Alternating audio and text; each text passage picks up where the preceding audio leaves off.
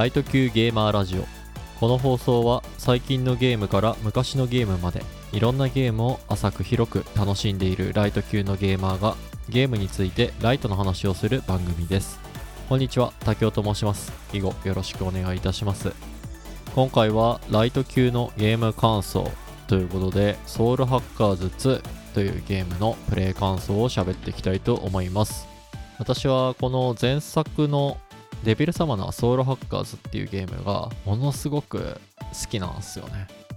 どれぐらい好きかっていうとこう昔最初はプレステでね、えーうちの姉が持ってたやつをプレイさせてもらってそっから10年ぐらい経つかなって一人暮らしを始めてからもう一回遊びたいなって思ってプレイステーションのね ゲームをどっかねブックオフさんなりなんなりってとこで探して買ってプレイしたのもありますしそこから年月がさらに経って Nintendo 3DS で移植されたんですよね。それも23週ぐらいして 遊んだりっていうね結構思い出深い作品なんです。それの続編ソウルハッカーズ2っていうことなんで私の中の期待値はもう爆上がりっていう感じでもうハードルがめちゃめちゃ上がった状態になっちゃったんですね。なので今回の感想は結構良かったところももちろん話すんですけどシリーズをねこう期待しすぎた人間が、えープレイした感想っていうところもちょっと交えることになるのでちょっとうーんっていうポイント多めになっちゃうかもしんないです。ただ最初におすすめできるよっていう人のことを話しておくと、まあメガテンシリーズ、新女神転生シリーズとか、あとはペルソナとかですね、あそこら辺のシリーズをまだ遊んだことがないよとか、ちょっとやってみたいんだけど、うん、なんか難易度がね、難しそうって聞いたりするんだよなっていう方には非常におすすめの作品になってます、今回のソウルハッカーズ2ですね。で、そういったところをね、えっ、と、いつもの通り、基本の情報、感想、まあ、あとは細かいところみたいな感じの流れでね、ここから喋っていこうと思います。これからプレイされる方向けに喋ろうと思ってますんで、思いっきし重大なネタバレっていうのは含まないですけど、それでもストーリーね、ちょっと入ったりする感じになりますので、全く情報入れたくないよっていう人はね、えー、とぜひ、えーこれを聞く前にプレイするっていうのをお勧めしたいというふうに思います。では、早速本編の方行ってみましょう。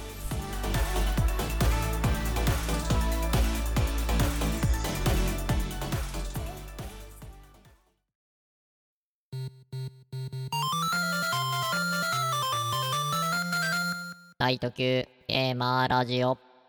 ライト級のゲーム感想のコーナー。ゲームの感想をライトにお話しするコーナーです。最近遊んだゲームから思い出補正のかかった昔遊んだゲームをテーマにお話ししています。では、今回は最近のゲーム側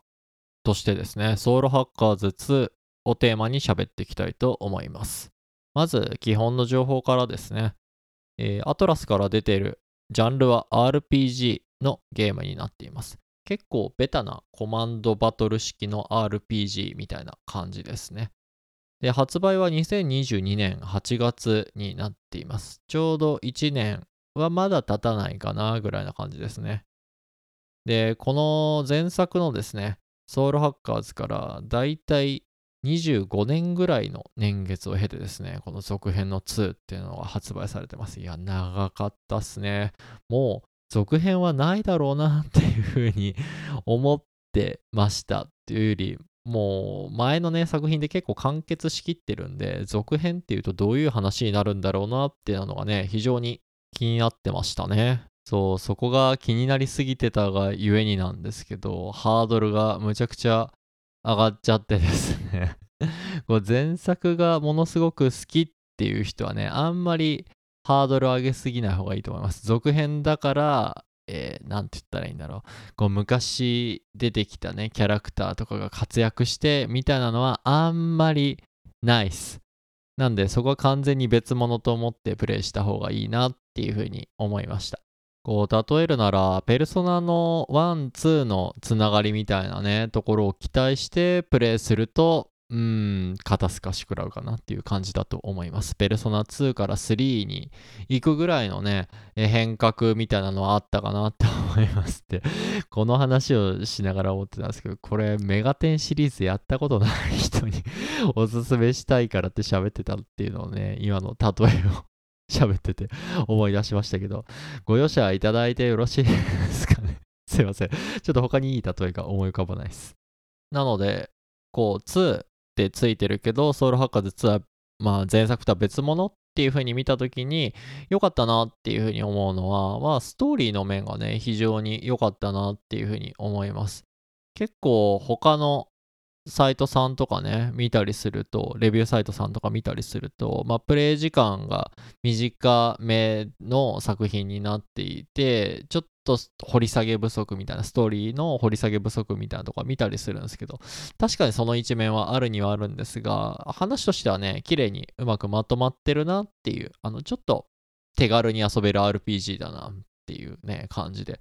お話は良かったなっていうふうに思います。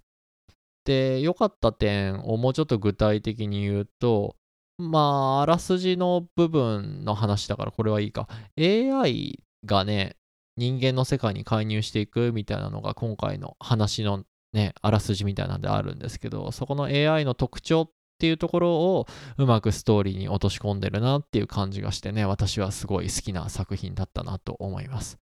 私が思う AI の特徴っていうのは、同じ入力をその AI 君に入れても、結果が違って出たりするっていうところ。そういうところがね、なんか AI っぽいなっていうふうに思うとこなんですね。もうちょっと具体的な話で言うと、ポッドキャストやってる人にしか伝わんないかもしれないですが、こういったね、あの、音声のファイル、自分が喋った内容とかの音声のファイルを、こう、AI のサービスに投げたりあの入力したりすると、タイムスタンプっていうね、えー、ことをね、作ってくれたりするサービスがあるんですね。タイムスタンプってどういうものかっていうと、あの、だいたい1分何秒ぐらいのところではこういうテーマの話してて、えー、次の3分ぐらいのところではこういうテーマの話しててっていう、この時間ごとの見出しを作ってくれるみたいなね、音声ファイルを入力にして、そういう見出しを出力してくれるみたいなサービスがあります。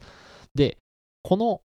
ね、サービスって音声ファイル同じものを入れても全然違うタイムスタンプの切り方をしたりしてくるっていうものがあったりするんですね。見出しの位置とかが全然違ったり、見出しの名前の付け方が違ったりみたいな感じのことがあったりして、まあ、そういったところがね、あの、さっき言った AI って入力が同じでも結果が違って出たりするよっていう風なところの具体的な話になるんですけど、そこの特徴っていうところをこうストーリーにねえー、うまく落とし込んでるなっていうふうに私は感じました 制作者側は そこまで意図してるかどうかはわかんないですけれども、はい、そういったところにね、面白さっていうところを感じています。あと、ストーリー以外の面で良かったところで喋りたいなって思うのが、キャラクターデザインがね、めっちゃ良かったなって思いますね。こう、今時の感じが すごいするというか、ちょっとスタイリッシュな感じもあってね、非常にとっつきやすいキャラデザインになってんじゃないかなっていうふうに思ってます。あの、最近のソシャゲとかをね、やってる世代、そこら辺が中心の人たちも、えー、ソウルハッカーズ2のキャラデザ見て、あ、なんかちょっと面白そうかもっていうふうにね、思ってくれるようなものになってんじゃないかなっていうふうにね、パッと見思ったりします。というのもね、前作のソウルハッカーズはもっとやっぱりこう暗い感じというか、まあその中でもね、渋くてかっこいいっていうところを秘めてるで、私はそっちもものすごく好きなんですけれども、今時の人というか、こうゲームをなんて言ったらいいだろう昔からやってる人っていうかは、まあ、最近始めた若い人みたいなね人とかにこうヒットしそうな感じのキャラクターデザインになってるなっていうふうにね、すごい思いました。私は、まあ、どっちも、前作も今作も、まあ、好きなんですけども、ここはもうちょっとグラフィックのところで喋ろうかな。もうちょっとね、キャラクターのところで良かったなって思うとこがあるんですけど、これはちょっと後でお話ししましょう。えキャラデザの話のとこでちょっと出ちゃいましたけど、ここのソウルハッカーズ2をおすすめできる人を先に今回は喋っておきたくって、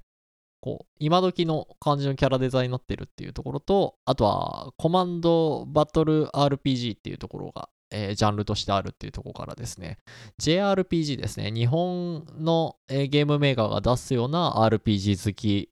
の方にはですね、非常におすすめなタイトルになってるかなっていうふうに思ってます。結構ね、えー、メガテンシリーズとかって、構じ重厚というか プレイ時間が結構長くなりがちな傾向にはあるんですけれどもその中でもね特段短い作品なんじゃないかなっていうふうに思いますので結構軽く遊べるタイトルになっています。ちょっとパッケージとかジャンルからはね重ためな雰囲気がもしかしたら出てるかもしれないですけど意外とやってみるとねあのライトな、え感じになってますのでそういった方にはねえーおすすめ、よりおすすめしたいと思います。こう JRPG 好きだけど、重たいのはちょっとなっていう人には、よりおすすめっていう感じですね。あとは、冒頭にも喋ったんですけど、メガテンシリーズやったことない人にはね、ぜひおすすめの作品になっております。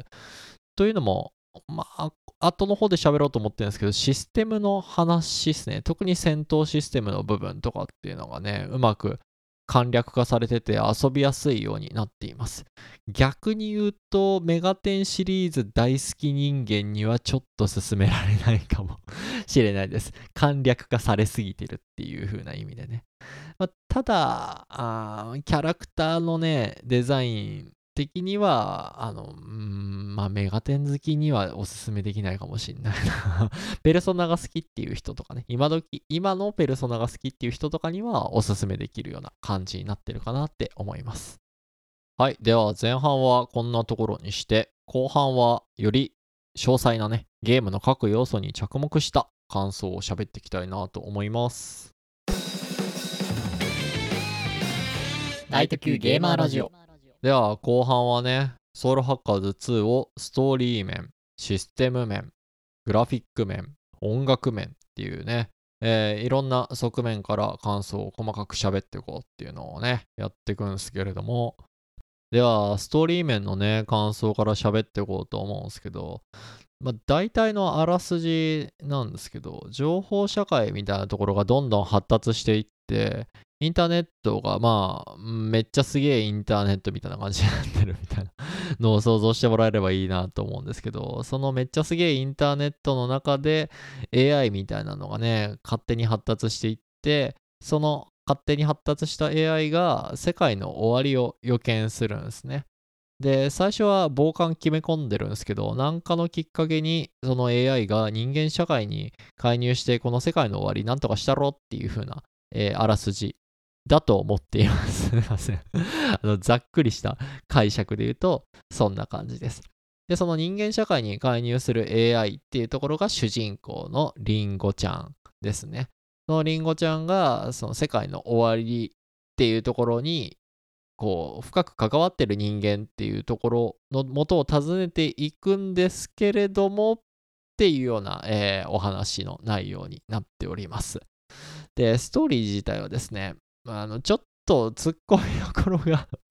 あるなっていうのはあるんですけど、あの、冒頭に言ったようにメインの話の流れとしては面白かったなっていうふうに思います。ちょっと細い話するんで、えー気になる方ですね、ネタバレ気になる方は、ここから、えー2、3分ほど飛ばしてほしいんですけれども、その突っ込みどころがあるシーンっていうのが、とあるボスがいるんですね。もうめちゃくちゃ強敵なんです。人間で勝てるかどうかみたいな感じのやつがいますと。で、そのボスは昔ですね、仲間キャラクターのうちの一人のお師匠様みたいな、えー人間をですね、こう、死に追いやるというか、命を奪うみたいな感じのエピソードがあるんですね。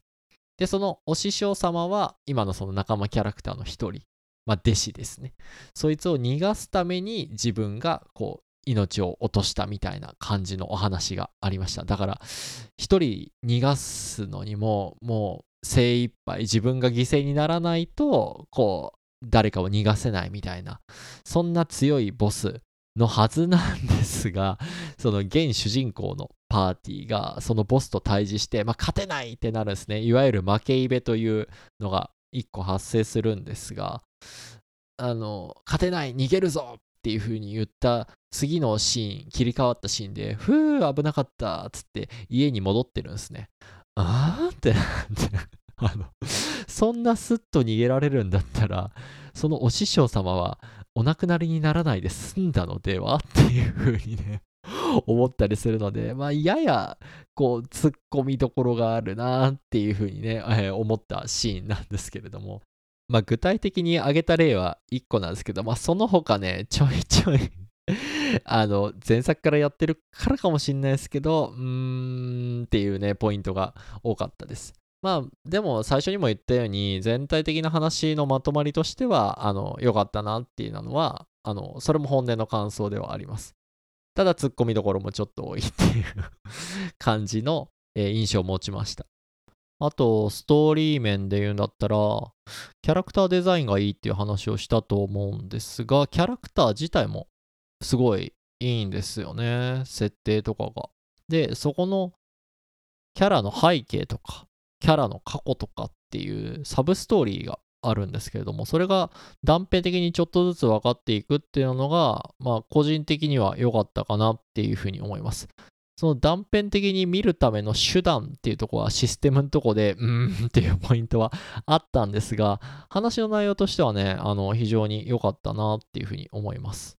というのも、キャラクターごとにライバルボスみたいな、ライバルの敵みたいなのが、えー設定されてるんですけども、序盤の方のそのライバルって結構話の深掘りもないまま唐突にポッと出てきて、ポッとこっちが倒しちゃって、あのキャラ何だったんだって思ってたことがあったんですけど、その断片的にわかるストーリーの中で、ああ、あのボスってあんなになんか、あの、お話としてつながってくる人間だったんだっていう風なのが、私は後から徐々に分かっていく感じが好きでした。まあでもここはちょっと人の好み出るかなっていう風に思いますね。唐突に出てきて何だったんだ、あいつはっていう風になって、あ、後から分かんのか最初に深掘っといてほしいよなって思う人ももしかしたらいるかもしれないですね。はい、ストーリーのとこはこんなとこにしときましょう。ちょっと カットするつもりではいるんですけど、めちゃくちゃね、キャラクターが好きなのがいて、そいつの話をするともうネタバレ満載になってしまいますので、はい、次、システムの話をしたいと思います。システム面で言うと、やっぱ一番喋りたいのは戦闘システムの話ですね。ソウルハッカーズ2の戦闘システムはかなりシンプルです。他のシリーズに比べると。メガテンで言ったら3以降だし、ペルソナで言っても3以降からかな。は、プレスターンバトルっていうシステムが採用されていて、敵の弱点をつくと、こっちの行動回数が1回増えるみたいな、えーシステムがあります。で、それのいいところは、こう、すごい爽快感があるっていう、もう一方的に殴り続けられるっていうところで、敵を圧倒するっていう風な楽しさがあります。その一方で、敵も同じことができるんで、こっちの弱点疲れまくると、延々と敵のターンが続き続けて、理不尽にボコボコにされるっていうこともあったりします。特に初見の敵とかですね。そういった理不尽さはソウルハッカーズ2ではなかったなって思います。そもそもプレスターン自体が廃止されていて弱点をつくとスタックっていうものが貯められます。えー弱点を1個つくと1貯まる。もう1個つくと2貯まるみたいな感じで。で、自分のターンの終わりにその貯まったスタック数に応じて全体攻撃のダメージが変わるみたいな、えーシステムになっています。で、相手側はそれをしてこないので、こっちが弱点疲れることのデメリットっていうと、まあヒットポイントが、体力が大きく減るぐらいで、敵のターンが永遠に続いてボコボコにされ続けるみたいなことはないですね。で、これはメガテンシリーズやったことない人には、まあ、とっつきやすいシステムにはなってる一方で、今までね、そのシステムに慣れ親しんできた人、シリーズが好きな人っていうのは、ちょっと物足りなさを感じるかなっていうふうに思う変更だったなと思っています。私はどっちかっていうと、物足りねえなっていうふうに思った感じの方なんですけれども。ただ、ストーリーの最後の方はですね、ちょっと戦闘の部分考えないと勝てない場面とかっていうのも出てきます。徐々にこうアトラスらしいなって 思うような難易度が出てきたりするので、ちょっとずつちょっとずつこう沼にはめていくような 難易度の上げ方をしてるなっていう風にシステム面からは感じました。相性とかもね、えー最終的には弱点とかも考えないと倒しづらい敵も出てくるしこっちがちょっと簡単にやられちゃうっていうとこも出てくるような感じになってきましたねただまあやっぱどうしても理不尽さっていうところはないかなっていうふうに思いますというのも即死系の魔法っていうところがないんですね。えっ、と、昔のシリーズで言うと、ムドハマ系とか、他の、えーゲームの呪文で言ったら、まあ、ザキとかね、そういう感じで一撃で相手をやるですとか、まあ、そういうのがないです。ただ、自分たちが麻痺させられるような状態以上をひたすらぶち込まれまくるみたいな、そういったね、多少の理不尽さはあるので、まあ、それはまあ後半の方なんですけれどもね、そういったところはうまいこと対策しないとできないような、進めないようなシステムになってるなって思いました。なんで、ちょっと今時のゲームなんですけど、対策のさせ方、敵に対する対策のさせ方は結構昔のゲームチックに極端に対策しないと、ここをクリアできないなって思った部分が私はありました。あの、ちらついたのは FF3 のガルーダ戦かな って言って通じる方がどれぐらいいるかわかんないですけど、あれぐらい極端な対策振らないと勝てない敵が、あの、私がプレイしてる中ではソウル博士2にもあったなっていう感じでしたね。あと、もう今は解消されてるシステムの話なんですけど、戦闘に関しては戦闘のスピード、あとダンジョンの移動に関してはそのキャラクターの移動速度、あむちゃくちゃ両方遅くて、ちょっとなんとかなんないかなと思ったんですけど、戦闘速度の方はもうなんともなんないんだけど、移動速度の方はもともとは魔法でキャラクターが覚える魔法的なもので移動速度を上げるっていうのがあったんですが、効果時間がむちゃくちゃ短くてですね、結構そこはしんどかったんですけど、あれアップデートで解消されてよかったなって思いましたね。いや、今の時代でよかったなっていう感じでした。ここからはちょっとシステムのうーんっていうポイントなんで、苦手な方は飛ばしてもらったらと思うんですけど、ちょっとダンジョンがね、長すぎるなっていう感じですね。ただただ長いだけだったらいいんすけど、こう、なんて言ったらいいんだろう、面白みのない長さをすごい感じるところがあって、特に、あのーさっきサブストーリーを掘り下げる、キャラクターごとのサブストーリーを掘り下げるために行くダンジョンみたいなところがね、実はあるんですけれども、あれ、まあまあ苦行でしたね。最後の方とかは謎解きとかがほとんどなくって、総当たりでワープゾーンがいっぱいうわーってあって、移動してワープミスったらめっちゃ移動ロスさせられるみたいな、それをアップで前にやるともう移動速度が 移動速度を上げる魔法がもうめっちゃ早く切れるからもうそれがねめんどくさくてめんどくさくて仕方なかったので一回アップで入るっていう噂を聞いてから放置をしました。っていうぐらいね苦行のダンジョンがあるんですね。なんで、こう、ライト向けなね、キャラデザとかにしているのに、ここだけね、あの、昔のゲーム風味をぶち込んでくんのかなっていうふうにね、思った、うーんっていうポイントだったなと思っています。まあ、それでもサブストーリーが見たいから、そのダンジョンをなんとかね、こうクリアしようっていう、まあ、モチベーションにはなったんですけれども、あれは心折れる人が結構いるんじゃないかなっていうふうに思いましたね。あともう一個うーんって思ったポイントね、話したいなーっていうふうに思ったのは、悪魔が従順すぎるんすよね。悪魔っていうのは、あの、このゲームにおける敵キャラクター、まあ人間以外のキャラクターですね。あの、アトラスで有名なんだったら、ジャック・フロストとか、ああいうのをね、総じて悪魔というふうに言うんですけど、あいつらをね、仲間にするためには、従来のシリーズだと、戦闘中に交渉システムっていうのがあってですね、悪魔に話しかけて、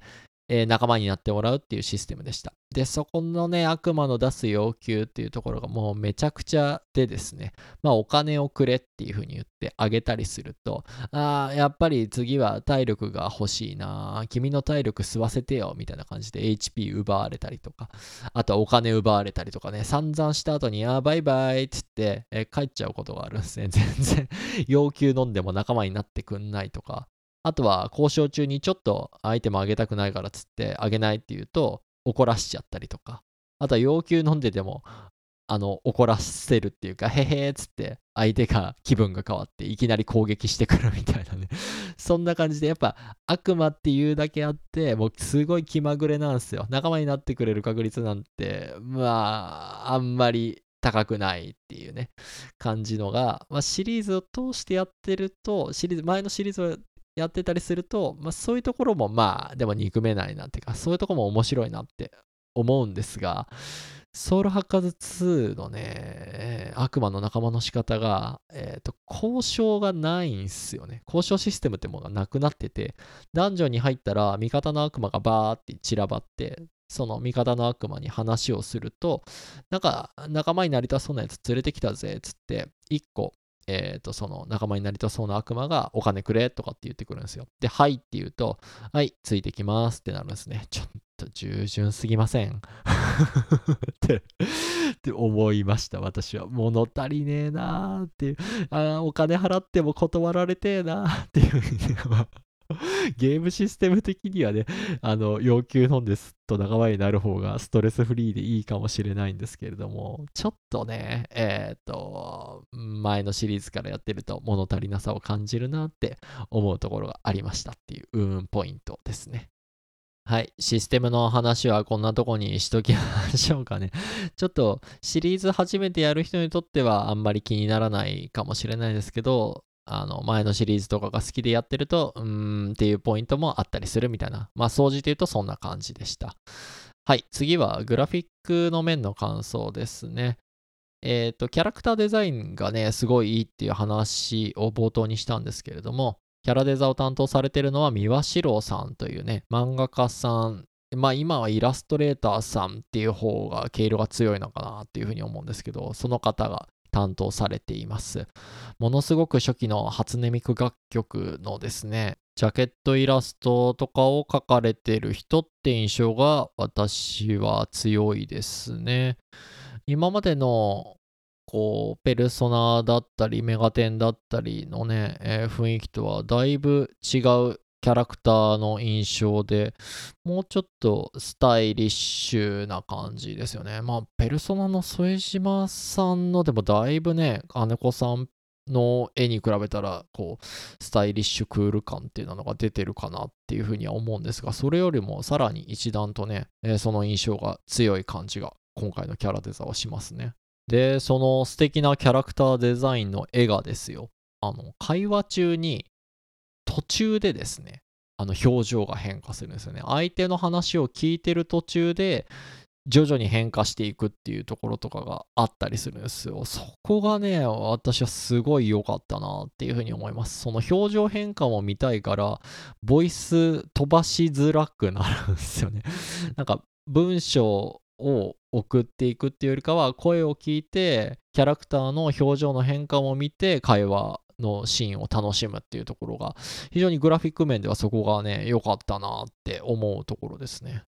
あとはまあ歴代の悪魔ですね。のえー綺麗なね 3D モデルみたいなところも見られたっていうのが非常に良かったなっていうふうに思います。特にやっぱ好きな悪魔のモデルって言えば、リャナンシー、いいっすよね。ちょっと、ポッドキャストなんで、えっ、と、形容して表現したいですか。金髪ロングのね、ちょっと妖艶なお姉さん、えー空中に浮いていて、黒いローブをまとっていて、手には知恵の輪っぽいのを持ってるっていう。なんか、この説明だけすると、あんまり、なんかね、あのかっこいいキャラ綺麗なキャラに聞こえないかもしれないですけど、特に最後の知恵の輪部分がですね。まあでも大体そんな感じです。やっぱ前作ソウルハッカーズやってると、えー、浦部のリャナンシーというふうに言えば通じる方は通じるかもしれないですけど、まあやっぱそのこの印象が強くてですね、好きな、えー、悪魔のうちの一つ、一人っていう風な感じですね。で、あとは、まあ、ペルソナ作品とかでもね、3D のモデルはもう出てるとは思うんですけど、スカーハ風鈴、義経あたりとかですね、は、やっぱりデザイン見ていいなっていうふうに思って、今回でもね、え、ー、と、悪魔合体で作っちゃったって感じですね。あとは、まあ、メガテンシリーズおなじみで言うと、ケルベロスとか。ここら辺ね、えー、非常に良かったっすね。やっぱプレステ5でやったから綺麗で余計に印象に残ったっていうのもあるかもしんないっすね。ちょ他の部分だとなんかちょっと印象がもしかしたら変わってたかもしんないです。はい。では最後はですね、音楽の面の話をしたいと思うんですが、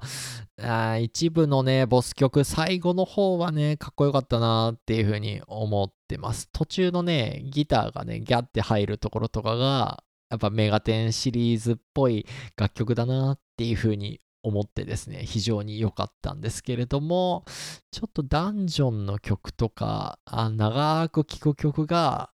単調な曲が多かったなっていうふうに思います。さっき言った謎解きなしの総当たりワープのダンジョンを延々とやってる時とかは、なんていうか単調な曲を延々と聴かされると、うん、うん、なんか煮詰まってきたなっていう感じがね、強くなってくるんで、ちょっとね、あの音楽面は、あの他のシリーズのね、えー、メガテンペルソナシリーズに比べると印象深い曲っていうのはあんまりなかったなっていう感じでございました。ダウンロードコンテンツの、えー、キャラクターのコスチュームを変えると過去作のね音楽が聴けるとかっていうのはあったりするんですけど私はちょっとゲームクリアまでねあの素の状態でダウンロードコンテンツ全く入れない状態でやっていてその後も、えー、そこから触っていないのでね音楽の面はもしかしたらそこの部分を聞けば印象はガラッと変わるかもしれないななんて思ったりしました。はい。今回はこんなところですね。以上ライト級のゲーム感想のコーナーでした。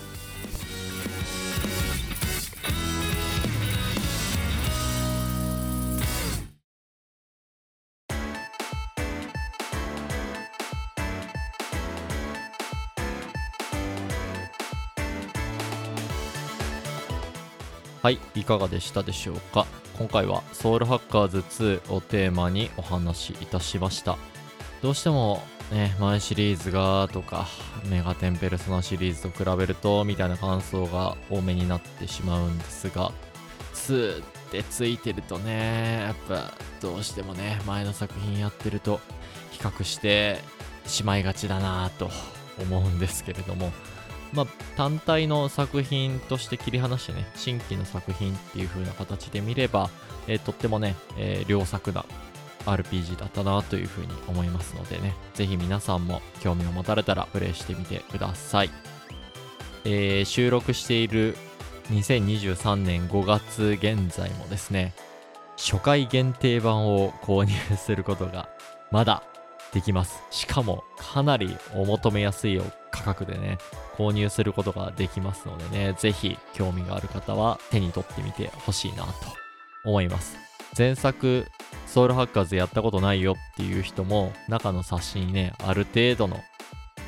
ある程度のっていうよりかはもうちょっと詳細な、えー、あらすじというか物語はこんなんだったよっていうね読み物とかもあったりしますんでぜひともね、えー、購入おすすめしておきたいと思います。はいでは今回は以上にしたいと思います。ありがとうございました。また次回もよろしくお願いいたします。